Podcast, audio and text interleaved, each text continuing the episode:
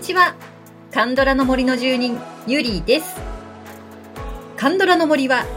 韓国ドラマについて知りたい、聞きたい、語りたいという皆さんのためのポッドキャストです。ちょっとぎこちなくオープニングになりましたけど、えー、理由はですね、今日は、えっ、ー、とですね、何にも台本なしで語る会、これ2回目になるんですけれども、ちょっとそれでやってみようかなと思っています。手に語るよシリーズ、カンドラの森の住人ゆりにとっての没入ドラマということです。えー、前回までね、皆さんの人生ドラマというのをご紹介していたんですけれども、あのー、ご紹介しているうちにですね、私も自分で喋りたくなりまして、私はどちらかというと、人生ドラマというより、なぜか理由はよくわかんないんだけど、すっごく没入しちゃって何周もしちゃったよっていうドラマがいくつかあるんですね。それをね、今日ちょっとね、語ってみたいなと思っています。はい、ほぼ台本なしでいきますのでどうなることやら、多分今回はエンディングもグダグダだと思います。それではよろしくお願いします。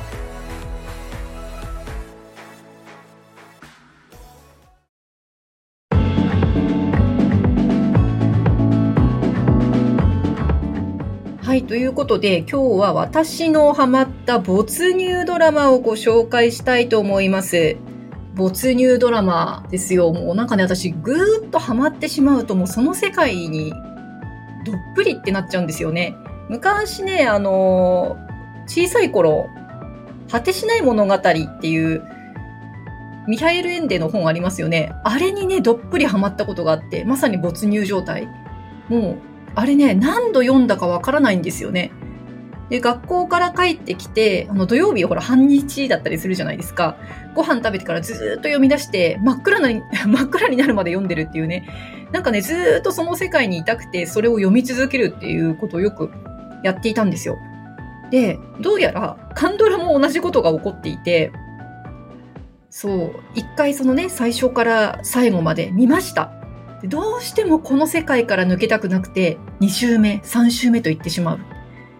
でなんでかなっていうのがよくわからない。別に推しが出ているから没入するとは限らないし、うん、なんかね、不思議なんですよね。共通項があるのかって言われると、ちょっと微妙だったりして、まあ、そんなドラマをですね、今日は紹介していきたいと思いますが、まあ、定義として一応ね、3回以上見ているドラマにしてみました。まあ、そうするとね、何作あるんだろう今、リストだけ、リストだけね、えっ、ー、と、台本はないんですけど、リストだけありますが、1、2、3、4、5、6、7、8、9、10、11、12作品ありますね。あ、これサクサクいかないと、すごい時間かかっちゃいますね。はい、今日はその私の没入作品12作ちょっとご紹介をしていきましょう。えっ、ー、と、私がハマった順に行きます。なので、作成年、なんだ、えっ、ー、と、制作年順ではないですね。まあ、ただ、若干そうなってるところもありますが、えっ、ー、とですね、まず一番最初にハマったカンドラというのは、宮殿旅館チャングムの誓いだったんです。で、これが、あのー、もう何回見たかわからないんですよね。NHK とかいろんなとこで放送があるたびに私見てまして、一番最初に見た韓国ドラマ、かつ一番最初の没入ドラマになったわけです。これね、なんで見始めたかというと、たまたまなんですよ。たまたまテレビつけてたら NHK でこのドラマをやっていて、で、もう当時結婚してたんですけど、夫と、へえ、韓国のドラマなんだ、ふーんって言って、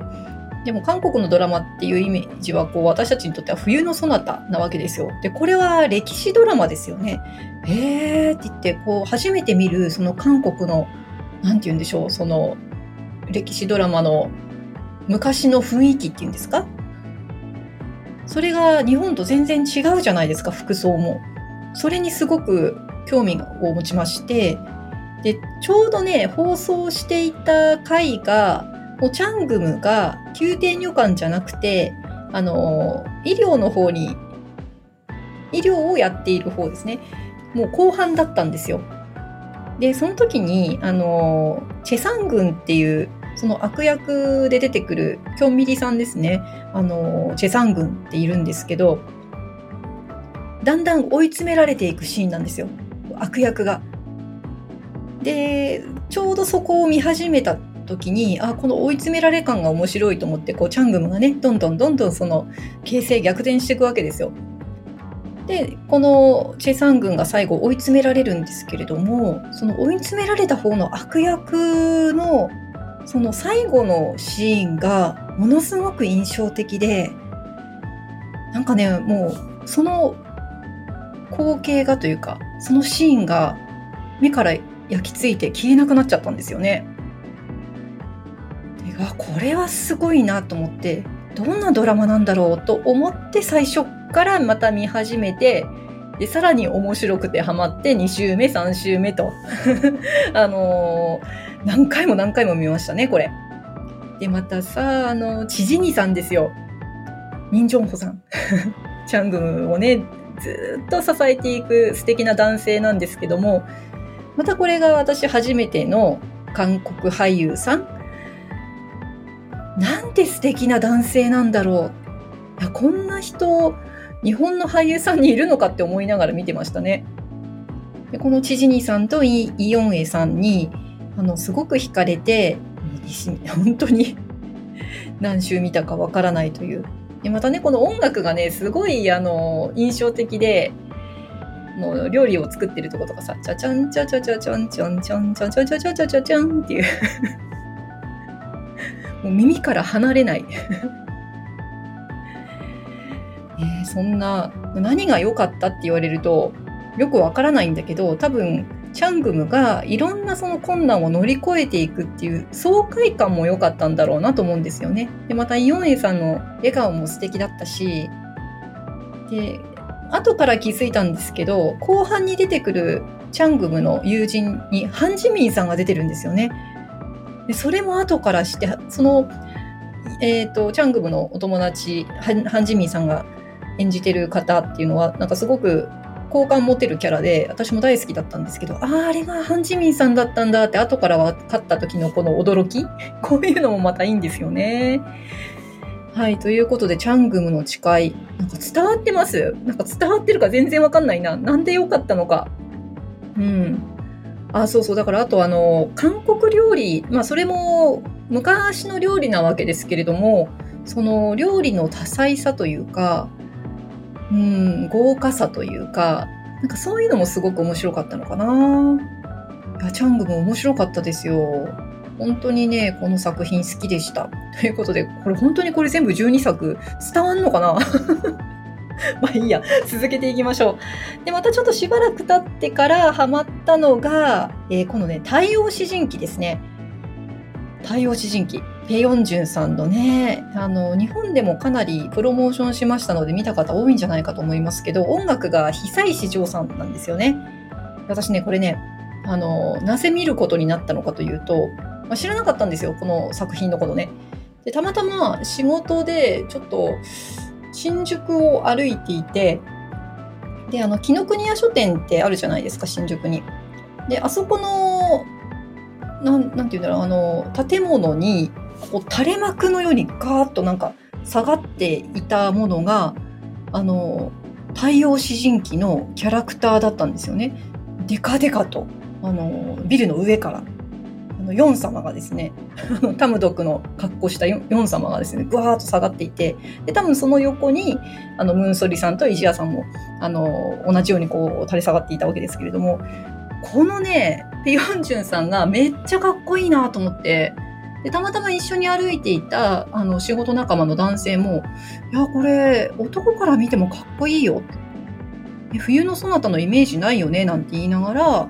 いや、これはどういうドラマなんだろうとその NHK での多分初放送というのをもうずっと見ましたね。これはね本当私大好きで、まあ、ファンタジー、まあ、あの一応ね実在の過去の昔の王様の話なわけですけれどもかなりファンタジーが入っていて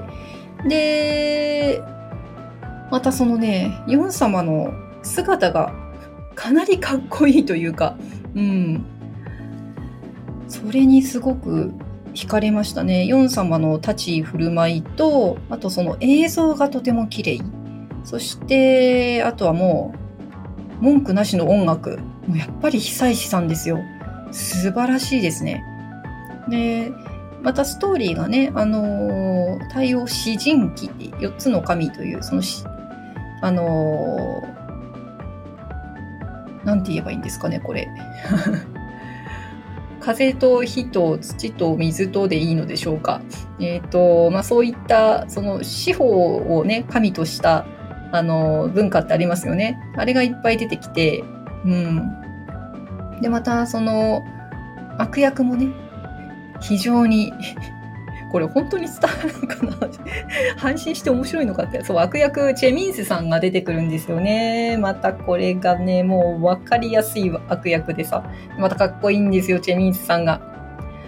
で、その、まあ、かなりこのお金をかけたと言われる太陽詩人記、まあ、対策なんですけれども、お金かけてるだけあって、非常にその戦闘シーンであるとか、あの、馬に乗ってるシーンであるとか、そういったものがものすごい迫力なんですよね。で、あの後の方で結構いくつか韓国ドラマの歴史ドラマというのを見てるんですけど、あの、日本の大河ドラマと比べても戦闘シーンがめっちゃチャチっていうのが 私の感想なんですよ。あのファジョンっていう歴史ドラマがあるんですけど、あれすごく面白かったんですが、あの、中国の方から来る、あれ何と戦った黄金と戦ったのかな？シーンですよね。で、戦ってすごすごい大戦争だったはずなのに、馬がすごい少ない 盛り上がんないねと思いながら見てたんですけど、この太陽詩人記は違うんですよね。もう圧倒的な迫力。うん。ということで、これ伝わんないね、本当に。やっぱり台本書いた方が伝わるのかな、まあ、とにかくその太陽詩人記のこの空気感っていうのかなうん、そして、ペヨンジュンさん、あとイジヤさんがすごかったし、でムンソリさんもね、この一番最初見た当時、ちょっとムンソリさんの、なんて言うんでしょう、魅力がよくわからなかったんですけど、後からこのムンソリさんはものすごいね、ベテラン女優さんだっていうのが分かって、で、こう改めて見てみると、ムンソリさんがこう演技する、なんて言うんですか、あの、このキャラの葛藤、それがすごく現れていて、本当にあの、人間関係もそうですしそのストーリーラインもそうですしどっぷり浸かりましたね。でこのドラマラストが結構ね何て言うんでしょうまあ見てない方がいるとあれなので言いませんがえっていう終わり方するんですよね。うんもうちょっとラストこうあってほしかったっていう意見が多分多いんですけど、まあ、それであってもラストがこけても私はあの、どっぷり浸かるドラマは何回でも見ます。そう。あんまり関係ないんですね、私にとって。もうそれまですごくのめり込むことができる、どれだけ没入できるかっていうのがキーになってるので、最後こけても、またあの時の楽しかったその前半を見たいまた戻るんですよね ねえ。そしてこの太陽詩人記、子役時代にはパク・ウンビンさんとかユスンホさんとかね、出てくるので、それも本当にあの若かりし頃の彼らが、うん、とても素敵で。多様詩人記はねもう何度見てもいいですよ。いやただつぶやく回になりそうですねこれ。はい次行きましょう、えー、次はですね次ハマったのは気候号ですね。ハジオンさんチュジンモさんチチャンクさんのこれも歴史ドラマです。そうなんですよ。私、ここまでずっと歴史ドラマしか見たことなかったんです。気候号まで。で気候号これ私実家に里帰りしてた時に誰か見てたんだよね。多分亡くなった私の父が見てたんだと思うんです。でうちの父もそのリタイアした後ですねなぜか韓国ドラマにハマってで最初は私と一緒で歴史ドラマから見ていったんですね。おそらくやっぱりチャングムとかそっち系から入ったんだと思うんですけど NHK でやっていたのでそこからどういうわけか、まあ、歴史ドラマが本当に、まあ、歴史がうちの父大好きだったので、韓国の歴史にドハマりして、ね、もうね、ありとあらゆる放送される歴史ドラマは全部見たんじゃないんですかね、うちの父。すごい勢いで見ていて。で、その中で見ていたのが気候号だったんです。まだね、6話とか7話とか、ちょうど、あの、スンニャン、あのハジオンさん演じるスンニャンが、あの、女性だとバレて、えー、だからこう、気候号の時はこれ元ですね、中国。元に連れ去られてしまうというところから見始めて、ああ、これ面白そうって。またね、中人も、あの、中人もさん、かっこいいんですよ。あの、ワンユという、あの、古領の王様をチュジンモさんが演じて、で、あの、ハジオンさんは、あの、スンニャンっていうね、あの、男装してるんですよね。ちょっと訳あって追われてるので、あの、女性じゃちょっとダメだっていうことで、あの、男装してるんですけど、それがまあ女性だとバレてっていた時のね、そのハジオンさんがめっちゃ綺麗なんですよ。いやー、綺麗だなでそして、えっと、元の方の、えっと、皇帝を、若い、若い皇帝をチチャンクさんがやっていて、またチチャンクさんが可愛いんですよ。でね、これも太陽詩人記と同じでかなり壮大なストーリー。で、中国でもなんかロケしたみたいで、本当に冒頭のシーンとか、あの、気候号、まあ、ハジオンさん演じるスンニャン、ヤンですね、本名は。ヤンが、あの、弦の皇后になるっていうところのシーンから始まるんですけど、すごいんですよね、迫力が。なんだろう、あ、でもこれ、太陽詩人記とも共通してるのは、この迫力と音楽音楽もいいんだよね。うん、あとはその、映像が綺麗とか、そういうところで没入するのかな。これもほんとずっと好きで51話あるんですけど、これもすごい勢いで、うん、繰り返し見ましたね。で、やっぱり、そうですね、あの、悪役か。やっぱ悪役出てくるんだよね。悪役、ここで出てくるのが、あの、ヨンチョルという、あの、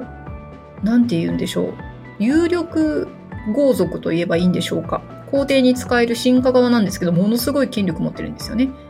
でそしてその後に出てくるのが、まあ、その娘のタナシルリっていう、あの、もともとチチャンクさん演じる皇帝の皇后なんですけど、これも悪で、で、そして、その、え皇太后、え、ー、と、皇帝のお母さん、これ、本当のお母さんだと思う？義理のお母さんになるのかしら？えっと、あ、おばさんになるのか？ちょ、ちょっと忘れちゃった。そういうね、悪役がとって、こうね、最初、あの、味方なんだけど、だんだんこう、あの、関係が悪化してって悪役になったりとかするんですが、悪役がね、すごくいいんです、これまた。うん。でみんな綺麗だし、迫力あるし。っていう感じで、気候号はキャラクターも立ってるし、今見るとね、本当にいろんな俳優さん出ていて、あの、皆さんがご存知のね、あの、ななんて言うんでしょう、脇役俳優さんがもうたくさん出てるんですよ。これはね、本当に面白くて、今ももう一回行こうかなって思ってるところで、ただ51話見始めるとね、私数ヶ月気候号付けになっちゃうので なかなか踏み切れないんですけどね。うーん、気候語はハマりにはまってまず OST を初めて買った作品になりましたね。音楽がとても良かったので。でそしてその後初めてここから現代ドラマに入りました。というのも主人公さんにまずハマったんです。かっこいいって。で主人公さんが出ているその現代ドラマというのがたまたまテレビで放送されて、愛する運動っていうやつだったんですけど、あの、まあ、ベタなドラマなわけですが、まあ、記憶喪失があったりとか、生き別れ的な話、うん、あの、王道の韓国ドラマだなと思ったんですけど、あの、それをね、初めて見たんです。現代ドラマを。これもまたね、面白くて、で、その後何作か、主人公さんのを見ていったんですけど、ある日突然ちょっとふっと気づいたんですよね。気候法をね、何周かしていくうちに、チチャンオクさんかっこいいなって思い始めて、で、やっぱりあの、チチャンオクさん演じるタファンっていう王様がね、皇帝がね、だんだん変化していくっていうのがすごい、あの、リアルで、ものすごい演技力だなと思ったんですね。で、チチャンオクさんにもハマりだして、じゃあちょっと現代ドラマも見てみようかなと思って、ネットで調べて、悶絶したのがザ・ K2 のビジュアル。ザ・ K2 で主演を張ってたチチャンウクさんがあまりにもかっこよすぎて、え、何これ？って、これ本当にあの、タファンでヘラヘラしていた チチャンウクなの？って思って、いや、めっちゃかっこいいじゃん。ザ・ K2 でしょ？あとヒーラーこの2つのビジュアルが死ぬほどかっこよくて、これは見なければ。と思って、で、あの、CS で放送されたザ・ K2 に行ったんですね。はい。で、このザ・ K2 も私の没入ドラマになりました。これ最初ね、スペインでロケをしていて、そのシーンから始まるんですけれども、なんでしょうね、この、ちょうどその愛する運動とか見た後だったので、最近の、これ、スタジオドラゴンだったんですけど、スタジオドラゴンとかそういう人気の、あのー、ヒットメーカーを生み出すような制作会社が出す、その、最近の流行りのドラマというのはこういうものなのかっていうのもね、実感したんですよね。すごいその映像美とか音楽の良さ、でそして構図っていうんですかね、見せ方がすごく上手。映画みたいって思って。で、チャンクかっこいいでしょ？でそして、このザ・ K2 に出てくるキャラクターで、まあ、チャンウク、チャンウクたちはその若いパートなんですけど、あの、チャンウクと恋仲になる役をユナがやってるんですが、その、ユナのお父さんがチョソンハさん演じる大統領候補なんですよね。で、その大統領候補の妻で、あのお家がとても裕福ですごく権力者であるっていう女性がいるんですけど、その女性をソン・ユナさんが演じています。で、このソン・ユナさんとチョ・ソンハさんがね、またいいんですよ、ものすごく。で、ソン・ユナさんどこかで見たなと思ったら、あの、ホテリアですね。ホテリアで、えっ、ー、と、ペヨンジュンさんと共演して、あ違うか。ペヨ、あ、いいんだ。ペヨンジュンさんと共演している、いた女優さんで、まあ、だいぶね、あの、年齢も上になったものの、いやー、素晴らしい、なんて言うんだろう、ものすごく怖い女性なんですけど、ちょっとこの弱いところがあるっていう、そのマダムのね、素敵なところに私はやられましてですね。で、結構チャンウクとの絡みが多くて、で、この K2 のその、その一つのね、シーンが、あの、ソンユナさんが、ちょっと少し傷ついて、スプリンクラーの雨に打たれているシーンがあるんですけど、そこに、こう、ちちゃんくが、こう、そっと無言で傘をね、差してあげるんですよね。実はこのシーンがものすごく良くって、今でも目をつぶるとですね、ありありとそのシーンが 浮かんでくるんです。ザ・ K2 はすごくアクションも多くって、で、またあの、騙し騙されみたいな、あの、計略もすごく面白いんですけど、そういった映像の見せ方が非常に面白いのと、あと音楽がいいのと、うん、あのー、もうとにかくね、あ、そうだね、私が没入するドラマって、こうシーンが思い浮かぶ、後々で、あの、後々にこう思い返した時に、シーンが思い浮かぶっていうの結構ありますね。すごく何か映像的に印象に残っていて、まあ、だから私がその世界に入ってるかのように没入してっちゃうんだなって。うん。で、チチャンクさんのドラマ、あチチャンクさんのファンで、まあ、どんなドラマが好きですかっていうと、まあ、ヒーラーが出てきたりっていうことが多いとは思うんですけども、ザ・ケイ2を上げる人ってあんまりないのかなっていう気がしていて。でも私はチチャンクさんのベストドラマはザ・ケイ2だと思っていて、まあこれは完全に好みの世界ですよね、きっとね。そう、あの、推しが出ているから没入できるとは限らないんですよ、これ。うん、だからその時没入していたとしても、2週目、3週目とずっとその世界にいたいと思わないっていうかね、推しが出てても。なんだけど、ザ・ K2 は、これは特別。チチャンウクさんのドラマ、まあ、気候語もそうだったんですけど、気候語はもともとチャンウクさんは好きで見始めたわけではないので、あの、何度でも見たいって思うものは、そういうシーンが思い浮かぶぐらい、私の何か脳内に刻まれちゃったものがあるっていう、まあ、そういうドラマなのかもしれませんね。で、そうこうしているうちに私はチチャンクさんにどっぷり使っちゃったんです。で、あの、チャンオクさんの作品を見ながら、いろんな作品ね、見ながら、だんだんそのドラマのことが分かってきましたと。で、そんな時にですね、実は私、このポッドキャストを、まあ、作る一つのきっかけになった人というか、まあ、昔からポッドキャスト私ずっと好きで、いろんな人の聞いていたんですけども、そのポッドキャストの仕掛け人というふうに言われている、あの、プロインタビュアーの早川洋平さんという方がいらっしゃるんですけど、まあ、ちょっとお会いもしたことお会いしたこともあったりとかしてあのお話もできるあの知り合いなんですけどね。でその早川洋平さんがブログであの韓国ドラマすごいと面白いと。で何が面白かったかって言ったら「トッケビ」と「ミセンだ」って言うんですね。へえ早川さんがおすすめするんだったらこれはかなり面白いんだろうなと思って。でまずね最初にちょうど多分チチャンクさんにハマってた頃にミセンかなんかが放送されたのかな？でミセン見てみようと思ったらこれがまたやっぱり面白くて。ねイソンミンさんとイムシワンさんと。いや面白かったなと思って。じゃあなんか次トッケビあなんかテレビで来るわと思って。じゃあちょっと録画してみよう。でトッケビ見始めたんですよね。最初ねあの俳優さん「婚友」って書いてあって。婚友かあのあんまり聞き慣れないその名前だったんです。私の中では。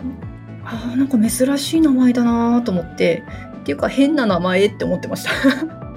でそれで始まった時ってあのトッケビって最初あの、まあ、パリの風景、まあ、パリじゃないんだけどあれあの撮影は、まあ、パリとされてる風景があったりとかあと時代劇っぽく出てくるやつとかがありますけどそこではねあんまりね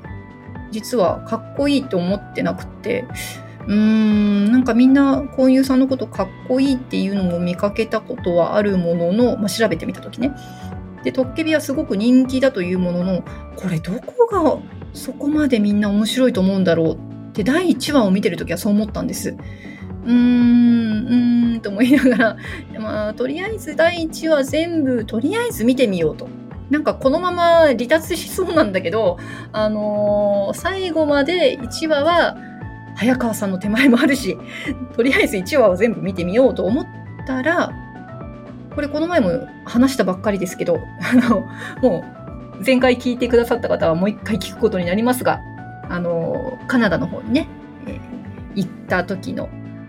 姿ですね、スーツ姿。いや、めっちゃかっこよくない？急になんかすごいかっこよくなったんだけど。で、このスーツ姿と、あと、前回流させていただいた Stay With Me ですね。あの曲がめっちゃハマってしまって、はっと。これで面白くなっちゃったんですよね。で、トッケビはもうね、何も言うことないですよ。わかりますよね、ハマるの。まあ、ハマらない方もね、もちろんいらっしゃって、これ面白いんですけど、あの、その後私、婚友さんにガツッとハマっていきまして、ポッドキャストもね、婚友沼より愛を込めてというポッドキャストも作らせていただきまして、何回か配信をさせていただいて、で、好きなドラマ特集みたいな感じで、アンケートを取りますと、このトッケビを選ばない人もいるんです。面白いよね。ここで初めて知ったんですよね。同じ推しを推していたとしても、何のドラマが好きなのかっていうのはバラバラ。これはね、私の中で発見で、同じ推しを推しているからといって仲良くなるとは限らない。まあその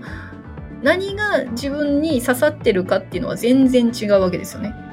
だから、婚友さんのファンの中でも、あのドラマはダメって言って言い切ってしまう人は結構いるわけで、で私もあります。あの、婚友さんのドラマで、このキャラクターは受け付けないっていうのは実はあるんですよ。すごいハマったのに。面白いですよね。だから、トッケビがダメな人もいるんですよ。でも私の中ではやっぱり、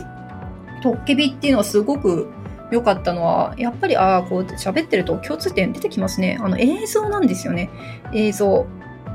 圧倒的な映像美でしたね。こだわったアングルから、うん、美しいと思う場面であるとか、うん、あの、本当に素晴らしくて、で、あとは音楽ですよね。やっぱり音楽と映像っていうのは切っても切れない、あの、私の中での没入の、うん、ポイントなんでしょうね。で、私はもうこれにはまりすぎて、うん、でその後あの小遊さんにはまって小遊さんの映画をスクリーンで見たいと思ってあのご存知の方も多いかと思いますけど日本にはあのドリパスという、えー、投票サイトがありまして映画のねで映画の投票をして上位に行くと、まあ、いろんなシアターで上映がされると。で東京だと秋葉原のね UDX シアターが多いんですけどここで小遊さんのその映画を初めて見たんですよね。シアターで。で、これはすごいなって思って。で、ふと思ったんですよ。待てよ。でも、トッケビも相当じゃない？って。トッケビの映像もえらいすごいんですけど、と思って、これをシアターで見たいと思ったけど、ドリパスでは、あの、トッケビはないので、ドラマだから、しょうがないよね。ないんだ、と思って。で、そこからちょっとずっと実はモヤモヤしてて、トッケビをシアターで見てみたい、トッケビを大きな画面で見てみたいってで、とある時に、えっと、その韓国映画を上映するというところでちょっといろんなイベントやろうかなと、これでコロナでできなくなっちゃったんですけど、あの、ヒョンビンさんのファンのメインの方とちょっとお友達になりまして、実際に会っていろんなお話をした中で、あの、気になること聞いたんですね。実は愛の不時着、あの、ヒョンビンさんのね、あのファンですから、あの、愛の不時着をミニシアターで上映するっていう企画もあるにはあったんだと。で、ただ、その、愛の不時着の上映をそういうところでして良いのかというのを、まあ、ネットフリックスであるとか、まあ、そういったところに確認をしたらダメだと。まあ、あの、本当に単なるプライベートでそういうものを上映して楽しむっていう楽しみ方もあるんですけど、あの、大っぴらにそのシアターを借りてね、みんなを集めてやるっていうのはダメだと言われた。あ、そうなんだって。でもそうやって上映してもいいですかって聞いて返事が返ってくるんだ。ふーんって思ったんですね。で、あ、じゃあ、トッケビももしかしたら聞いてみればなんかあるかもって思ってで私あのもうトッケビドハマりしてましたから日本版のブルーレイを持っていたんです。で見てみたらあのコンテンツセブンさんなんですよね。版元が日本は。でじゃあ分かった。でコンテンツセブンさんに連絡を取ろうってメールをさせていただきました。そしたらこれがねお返事が来たんですよ。で結果として非営利だったら OK 利益を出さない上映でしたら OK ですと。え？で、じゃあ一応あの追加質問でいろいろ質問したんですけど、えっと、じゃあもし営利だったらどうかなんですけど、営利だったら韓国の元々の権利を持っている会社さんとやらない、あの、交渉しなければいけない。で、これはおそらく個人では無理ですと。対法人じゃないと、えー、交渉になりません。で、そして、えっと、じゃあ非営利でやりますって言った時に、どこまでその、費用に含められますかって言ったら、もちろんその会場費であるとか、その会場を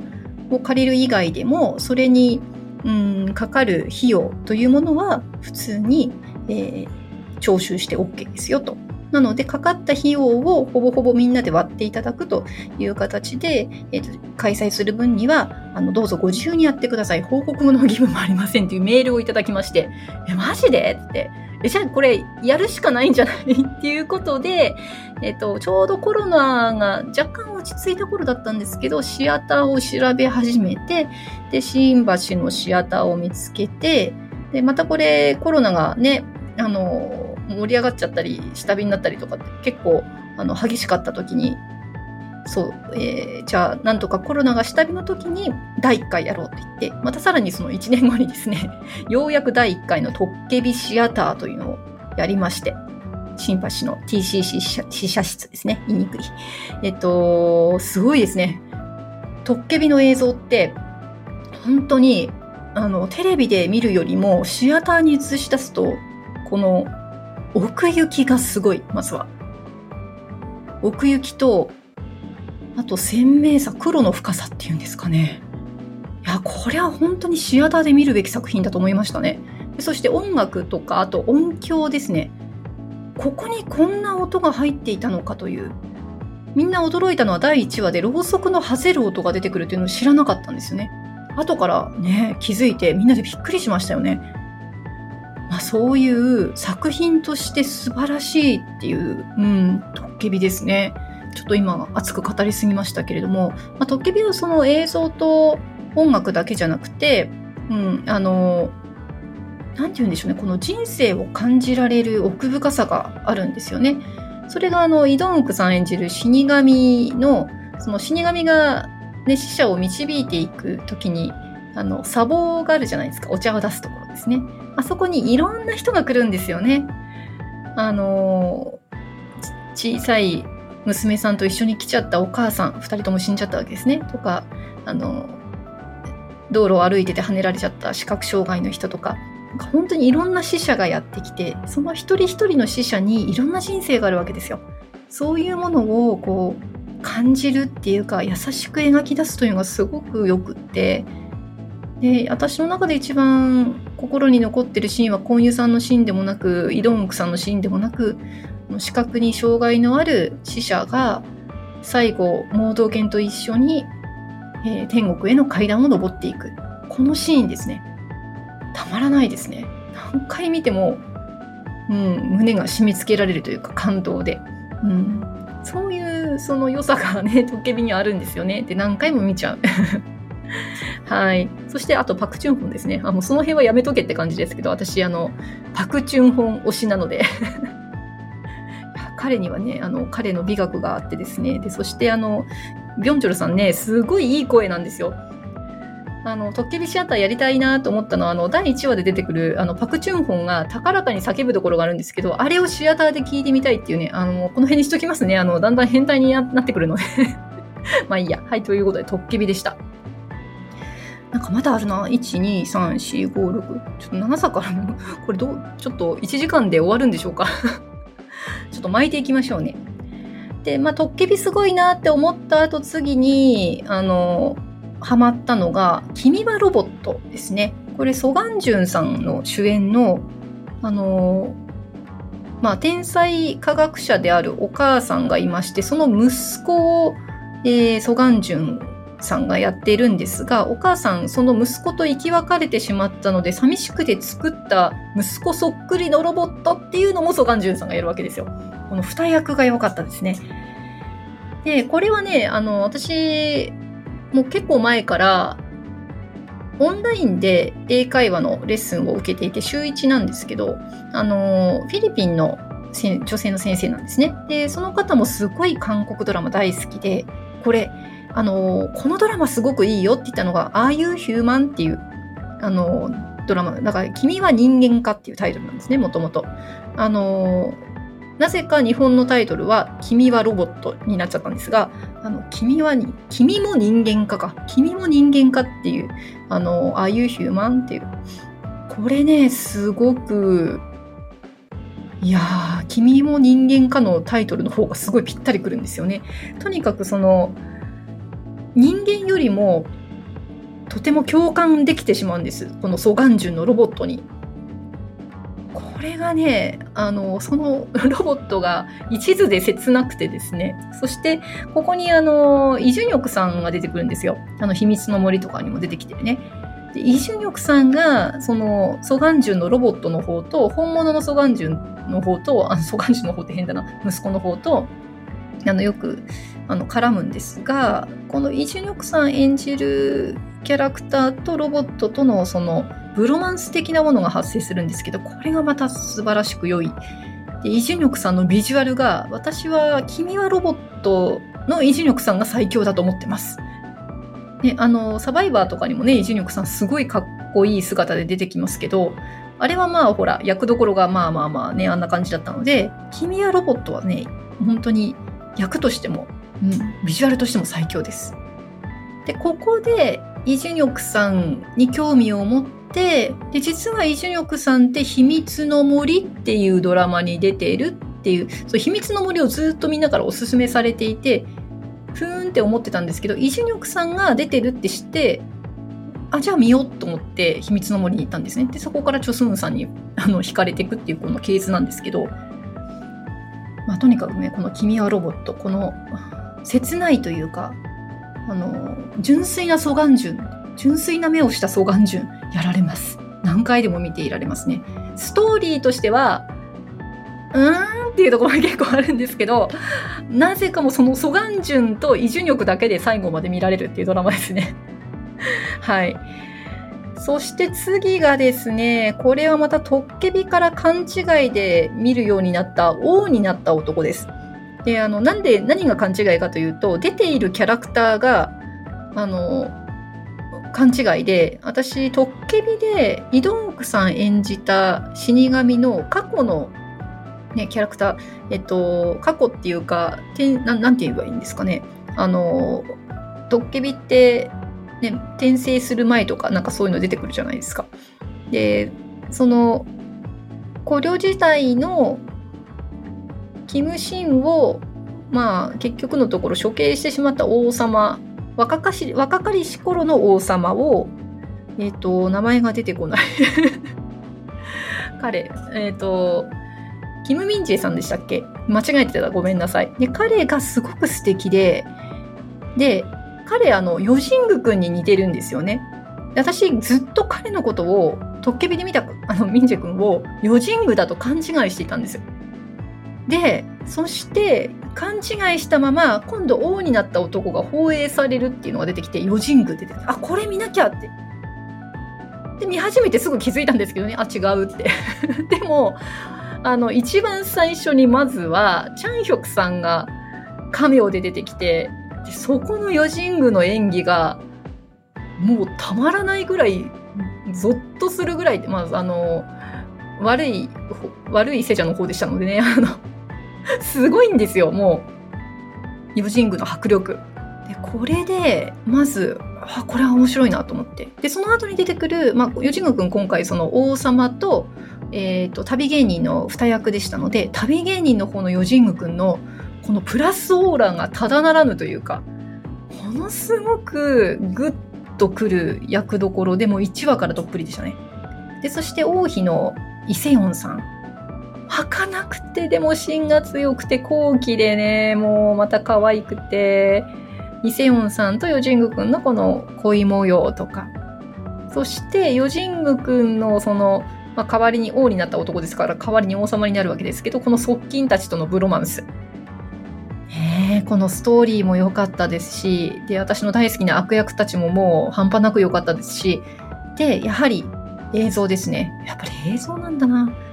美しくこだわった映像。今度はその壮大なる自然の中で悶々とこうあの撮るというね すごいシーンが結構いっぱいあって。この映像とそして音楽ですね。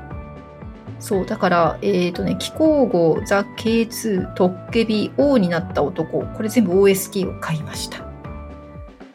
でこれもヨジングくんに本当にハマりましたね。で、王になった男はもう何回見てもいいっていう感じです。どこかで配信されるとそこで見るって そんな感じですね。で、そしてヨジングすごいって思っていた時に、あのケーブ、ケーブルテレビ系で来たのが怪物。いや、このヨジングくんはまたすごかったですね。もうとにかく、こうハラハラするような展開、まあ、私がちょっと苦手な何て言うんでしょうあの、まあ、猟奇殺人系ではあるものの次どうなるんだろう次どうなるんだろうっていうその展開であるとかそのヨジング君演じるすごいそのあの何て言うんですか複雑な性格の人間、うん、あのそれがまた面白いですし誰もがみんな怪しいっていうのも面白いしでまたシン・ハギュンさんのこの危機迫るというかすごい演技なんですよね。で、また映像もかなりね、あのー、こだわりがあって、うん、それも素晴らしかったし、音楽も良かったし、そう、怪物の OST 買いました。ということで、この怪物は、そんな何周もするものなのかっていう感じはするものの、なぜか何周もしてしまうという不思議なドラマで、シン・ハギョン、ヨジング、そして数々の名キャラクターたちですね。この胸熱なブロマンス的な要素も入っていて、うーん、なんでしょうね。グッとくるんですよね、怪物って。どうしてなんだろうな。なんかね、ちょっと時間が経つとどうしてなのか説明できなくなるんですよね、この怪物の魅力って。まあ今怪物っていうとね、あの、最近カンヌで受賞したそっちになっちゃいますけど、私はこっちの怪物が好きでございます。はい。で、そして次ですね、あのー、次にハマったやつはね、天気が良ければ会いに行きますですね。これはもうもちろん、君はロボットで素晴らしかったソガンジュンを見たいということで見始めたんですね。で、ソガンジュン君のドラマもいくつか見たんですけど、実は完走できなかったやつもあります。あの、それくらいやっぱり私は、あの、推しが出てるからっていう理由で没入はしないんだなと思いましたけど、天気が良ければ会いに行きますは、まあ、これ、ポッドキャストでもご紹介させていただいておりますが、ね、なんといっても、このソガンジュンが田舎のね、古民家っぽいようなところでカフェをやっていて、そこにあの本とかも置いてあって、コーヒーを入れてくれるというこのシチュエーションですよ。ああ、もうこんな人生いいな、みたいな。あの、それだけ、それ一択でずっと見続けられます。私的にはここに出てくるパクミニオンさんが結構タイプで、うん。で、あの、パクミニオンさんは割と好き嫌い激しく分かれる 女優さんなのかもしれないんですけど、私は結構好きですね。で、ソガンジュンさんとパクミニオンさんのこの空気感、空気感っていうのもすごく好きだったし、うん、これはもう言葉がいらないというか、なんて言うんですかね、すべて私のツボをついてきた作品ですね。これはもう今すぐ見ても没入できる自信があります。はい。ソガンジュンさん2つ、えー、ヨジング君2つ、チチャンウクさん2つという感じで、あのー、そうですね。純推しだから推しだから見ましたって言ってまたハマれるっていうのは結構幸せなことで なかなか3週以上見るドラマってそうはないのであのそういうふうにねあの出会えるっていうのは嬉しいことですね。さあ残り3作品です、えー、次はですねシーシュポス。はい。秘密の森のチョスンさん主演のこれも割とお金かけて大々的に作られた JTBC の確か何周年か10周年かなんかあのそんな記念作品だったんですがあの視聴率的にはこけたと聞いています。で、割と酷評されていて、あの私はものすごく悲しかったです。なぜなら私は3週以上してるからです。あの何が良かったんだろうね。あの、朝鮮さんの代表作は当然秘密の森ですし、他にも映画でね、あの、クラシック、えっと、ラブストーリーですね。とか、あの、本当にドラマで、ドラマ以外にも映画、ミュージカルで素晴らしい活躍をしていらっしゃる。でも私が没入したのはシーシュポスなんですよ。で多分その、タイムリープものでもありますし、その設定が面白いということと、あと、チョスンさんが演じたキャラクターのハンティスルというキャラクターが私好きなんでしょうね。多分ね、複雑な人が好きなの、私。めんどくさいの。めんどくさいキャラクターが結構好きなのかもしれませんね。で、そのチョスンさんめんどくさいんだけど、パクシネちゃんがまあ未来からやってきて、すごい一生懸命頑張ってるの。で、それをね、だんだんだんだんこう、うん、あの気持ちがほぐれていって、あの、一緒に協力しながらやっていくっていうその姿がすごく良かったんじゃないのかな。またパクシネさんがすごいんですよ。もしかしたら私ね、その戦う女性とか独立してる女性とかかっこいい女性が好きなのかもしれないんです。で、自分が多分そうありたいと思っていて、だからこうして見てみると、あの、チャングムもそういうパターンだし、えっ、ー、と、対応詩人記でイジヤさんが演じた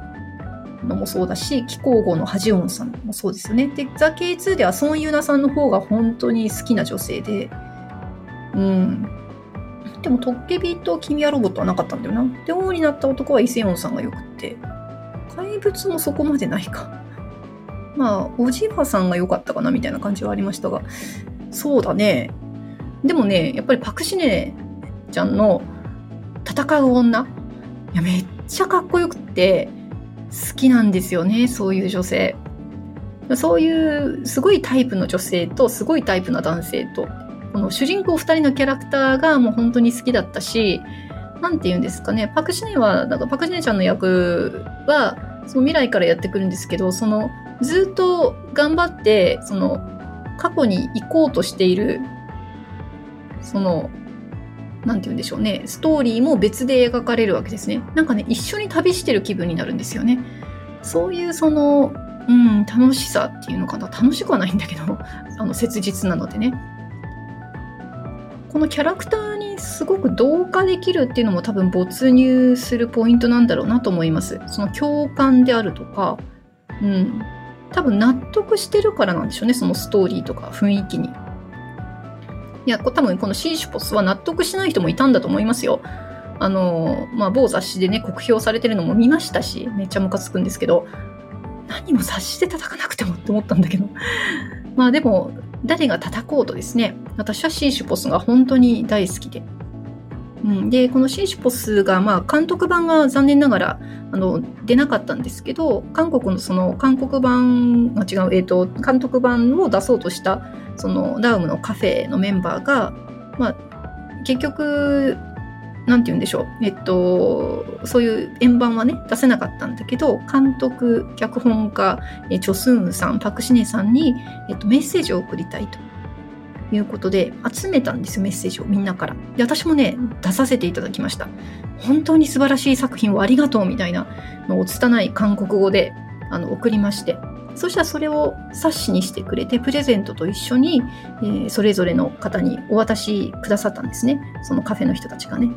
でそしたらチョスンさんはどうやらそれをもうあっという間にもうすぐ開けて大喜びしたと聞きました。嬉しかったですね。いやなんかだって本当に良かったんだもんチョスンさんの演技も。シーシュポスの。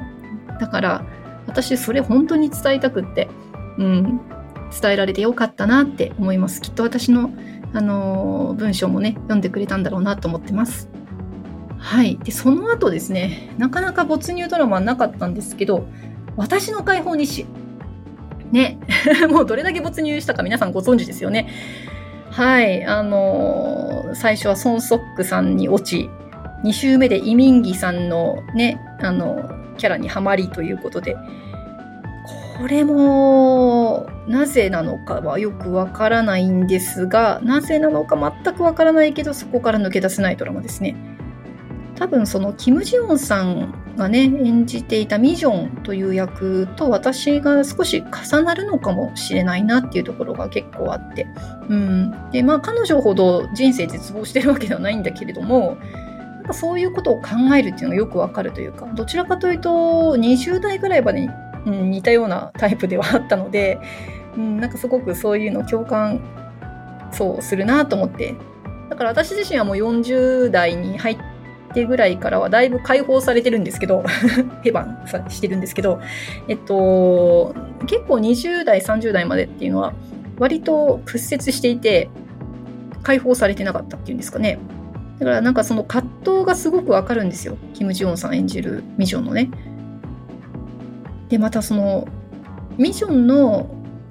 苦死に対する接し方というのが非常によくって、このコントロールしないんですよね。酒を飲むのを止めないここがこの解放日誌受け入れるか受け入れない受け入れられないかのなんだろうあの踏み絵になったような感じがしますよね。うんまあ、そんな私の解放日誌今でも大好きでいやこういうふうに言ってしまうとまた見てしまいそうなんですが今、えーと、このシナリオ集買ってるのであのクシとミジョンの私の好きなシーンからあの定期的にセリフを書き取っています。ドラマ見ながら。これがなかなか楽しい作業で勉強になります。はい私の解放日誌でした。さあこれでラストになります、えー、ラストの作品はこの前も、えー、がっつり喋りました。ハピネスです。ハピネスパクヒョンシクさんとハン・ヒョジさんのね、えー、ゾンビっぽいドラマ。ゾンビではないのでゾンビ系ドラマ。でこの前3週目を終わりまして4週目行きたかったんですけどもう他のドラマ録画でたま録画が溜まってるので泣く泣く終わりにしました、はあ、もう本当にやっぱりこれもキャラクターですね。パク・ヒョンシクさん演じるキャラクターハン・ヒョジさん演じるキャラクターこのキャラクター2人がもうこれ一回ねポッドキャストでは随分語りましたけど非常にうーん、すがすがしいキャラクターで、大好きですね。で、この2人が大好きだということと、やっぱりところどところどころ出てくるハピネスな瞬間。もうそれを描いているその映像構図というのがあそうですね。これ解放日誌のとこでも言い忘れましたけど解放日誌もそうなんですよね。あの構図。すごく考えられた構図が出てきてそれを見るとはっとこう私の中で心に刺さるんですね。何のセリフもないんですけどその風景とか構図だけでぐさっと心に刺さってくる。これがねなんか不思議だなと思うんですよね。うん。だからこのハピネスゾンビ系でねパニック系なわけですけどその中で感じるハピネスというのが私の中でこうサクサクサクサク刺さってくるんですよねでその時のハン・ヒョジュさんの笑顔パク・ヒョンシクさんの笑顔それが見たくて見てるのかもしれませんであのハン・ヒョジュさんねやっぱり素敵でで今回のその、えっと、セボムというキャラクターも本当かっこよくってね、あの私の中でかっこいい女性が好きっていうポイントにバッチリハマっているというかねいやもう大好きです。まあそんなこんなで今だいぶもう1時間近くなりましたね。やっぱりちょっと長くなっちゃいますね。あの、これが私の3回以上見ているドラマ、えー、チャンクムの誓い、対応詩人機、気候号、ザ・ K2、トッケビ、君はロボット、王になった男、怪物、天気が良ければ会いに行きます、シーシュポス、私の解放日誌、ハピネスでございました。はい。疲れました。もう今日は長かったので、あのー、曲の紹介はちょっとしないことにします。OST はね。うん、あのー、随分語ったので満足です。でも、伝わった？勝手に。あの、特にチャングム対応詩人記あたりは何にも伝わってないような気がするんですけど、まあ、でも好きってそういうことだと思いません？あの、自分が何かその、私は私自身で、生い立ちもそうだし、なんて言うんでしょう、えっ、ー、と、性格もそうだし、今の環境とか、経験とか、なんかそういうことにそういうことが土台にあってそこにうまくはまってくるドラマが没入ドラマになるわけですよね。まあ、人生ドラマと言っていいかもしれませんけど。それってやっぱりお一人お一人私以外の人たちはみんな違うわけで私が今ここで没入してる没入してるって言ってもこれふーんでみんな終わると思うんです。でもしああ私もそれハマったって言ってもハマった理由は一緒じゃないと思う、うん、なのであのハマった理由が似てるっていうのはあったとしても完全にその組み合わせが同じって人はいないと思うしだからこそ皆さんからこれが好きっていうのをポッドキャストでねアンケートの回答でいただくっていうのは私にとっては非常にエキサイティングっていうかなんだろうその方の何て言うんでしょうね、えっと、人生観であるとか性格とかそういったものが出てくるんですよね。それをご紹介するのがものすごく面白くて、まあ、だからあのこういうのもあのポッドキャストやっていた時も同じこういうファンのはずなのに全然違う視点が出てくるわけですよ。それはその方がどういう人間でどういう過去があってそれによってそのこういうっていう俳優の捉え方が違うわけですね全く同じ人なんていないですし熱量も違いますしなのでそういううん、同じ韓国ドラマ韓国俳優であっても皆さんの個性が出てくるというのが私にとってはとても楽しいんです。だからこのポッドキャストやってるのかなと思っています。そして、まあ、そういった気持ちをかきたてて没入させてくれる韓国ドラマ。えー、素晴らしいなと毎回思います。もうね私以外にも何回も繰り返してるドラマがあるんですっていう方たくさんいらっしゃると思います。ね、これからもこの没入ドラマがいつ出現してくるのか私は本当に楽しみです、ね、皆さんもまた何回も見たドラマがあったらぜひご紹介ください。はい、えー、今日はここまでにしたいと思います、えー、それでは皆様また次回カンドラの森の奥深くでお会いいたしましょう。